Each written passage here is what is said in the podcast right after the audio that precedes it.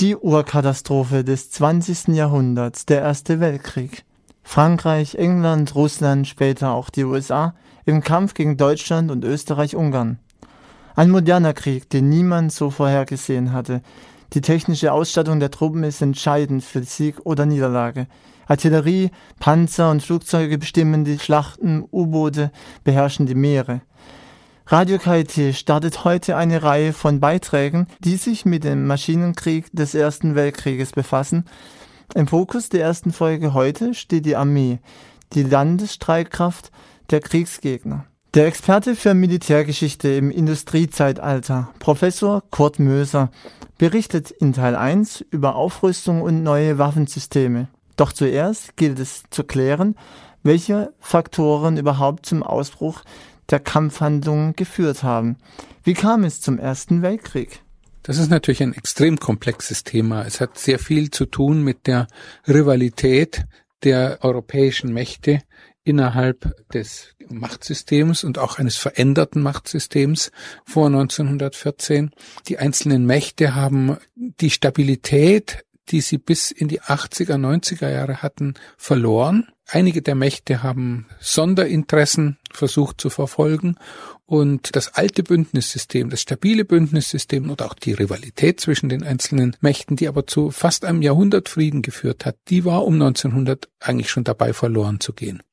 Also zum Beispiel Großbritannien hat nicht mehr nur das Zünglein an der Waage gespielt. Großbritannien hat auch durch eine gewisse Bedrohung und durch ein Bedrohungsgefühl durch Deutschland angefangen, sich auf die Seite Frankreichs und Russlands zu schlagen, die traditionell Verbündete waren. Frankreich hat Russland aufgerüstet und gleichzeitig haben wir eine noch weitergehende Destabilisierung des Balkans. Vom Balkan, wissen wir ja, ging der Krieg aus. Die erste Phase des Ersten Weltkriegs ist auch interpretiert worden als ein weiterer Balkankrieg, aber er hat sich dann sehr schnell zu einem tatsächlichen Weltkrieg ausgeweitet.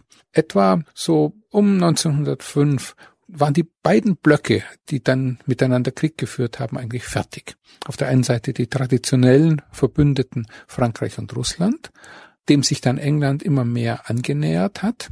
Und Russland hatte gleichzeitig Balkaninteressen und hat sich als Schutzmacht zum Beispiel für die aggressive Macht Serbien auf dem Balkan gefühlt und das auch so betrieben. Und auf der anderen Seite haben sich Deutschland und Österreich-Ungarn immer weiter angenähert, nominell noch verbündet mit Italien. Aber Italien war ein unsicherer Kantonist und er ist ja dann auch 1915 in den Krieg gegen die sogenannten Mittelmächte, also Deutschland und Österreich-Ungarn eingetreten. Die Dynamik hinter alledem ist unter anderem in Gang gesetzt worden, dass wir nach 1900 einen immensen Rüstungsschub erlebt haben. Es war also nicht nur eine Frage der Diplomatie, nicht nur eine Frage der Bündnissysteme, nicht nur eine Frage der veränderten Machtbalance in Europa, sondern es hat auch damit zu tun, dass im Verlauf der Hochindustrialisierung neue Waffensysteme eingeführt werden und dass es zu einer Art von Wettrüsten kam, und zwar quantitativ und qualitativ. Quantitativ dadurch, dass die Armeen immer weiter vergrößert wurden, dass man das Gefühl hatte, man müsste immer größere Teile der Bevölkerung mobilisieren, um dem Gegner gewachsen zu sein. Und dass diese Aufrüstung auch immer schneller präsent sein sollte. Denn das war auch etwas, was um 1900 allgemeines Gefühl war. Der, der zuerst mobilisiert, der zuerst seine Truppen an die feindliche Grenze bringt, der, der als erster offensiv werden kann, ist in einem enormen Vorzug. Das heißt, es gab Beschleunigungsvorgänge. Es wurden nicht nur immer mehr Truppen, sondern es wurden Truppen aufgestellt, die innerhalb immer kürzester Zeit an den Grenzen standen, bereit zum Losschlagen. Losgeschlagen wurde dann ja auch, und zwar nach der Juli-Krise 1914.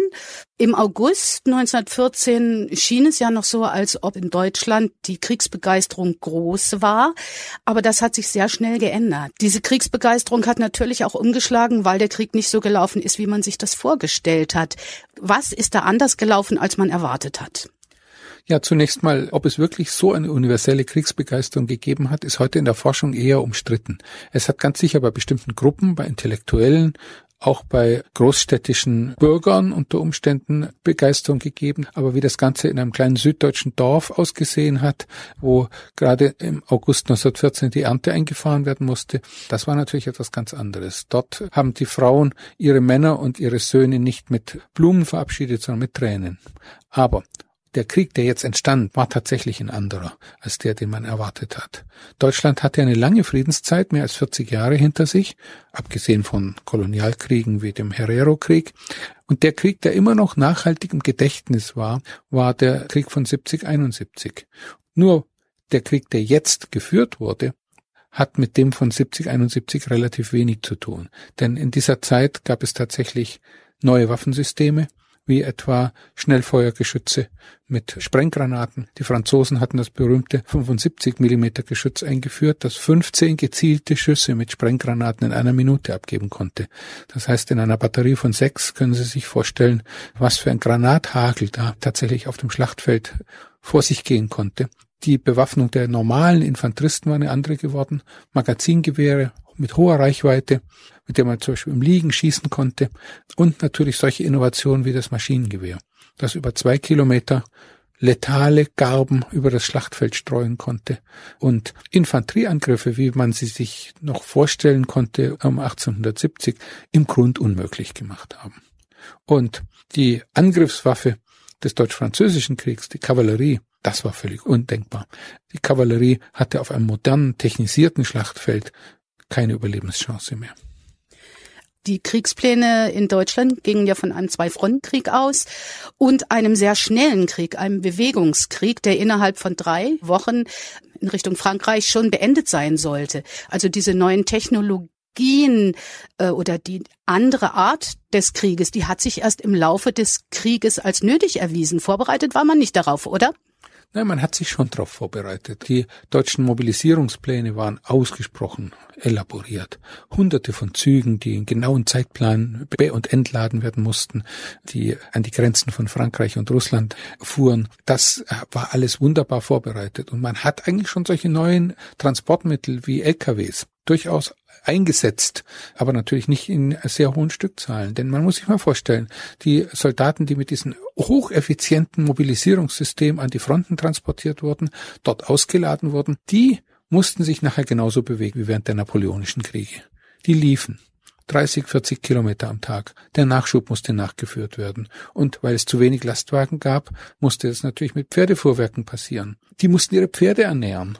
Das heißt, ein Großteil dieses Transportsystems transportierte Dinge, die es selber gebraucht hat. Hafer und Heu für die Pferde zum Beispiel. Der Krieg war, was die Logistik anging, eigentlich ein Krieg, der auch 50 Jahre vorher hätte geführt werden können. Aber mit den Waffensystemen des frühen 20. Jahrhunderts. Und das war diese merkwürdige Situation. Die Mobilität, die die deutschen Armeen hatten, auch die gegnerischen Armeen, diese immensen Marschleistungen großer Truppenmengen, was zum Beispiel solche neuen Technologien erforderte, wie das, was wir heute als Gulaschkanone bezeichnen, nämlich das auf der Marsch gekocht werden konnte und dort die Soldaten verpflegt werden konnten oder dass dort Kaffee gekocht werden konnte. Das waren leichte Veränderungen und Modernisierung dieses alten Systems, aber das hat nicht ausgereicht. Wir haben also im Grund 19. Jahrhundert Transportsystem, 20. Jahrhundert Waffen. Auf dem Schlachtfeld wurden diese erschöpften Truppen, die zum Teil hunderte Kilometer marschiert waren, in eine Auseinandersetzung gezwungen, für die sie eigentlich nicht vorbereitet waren.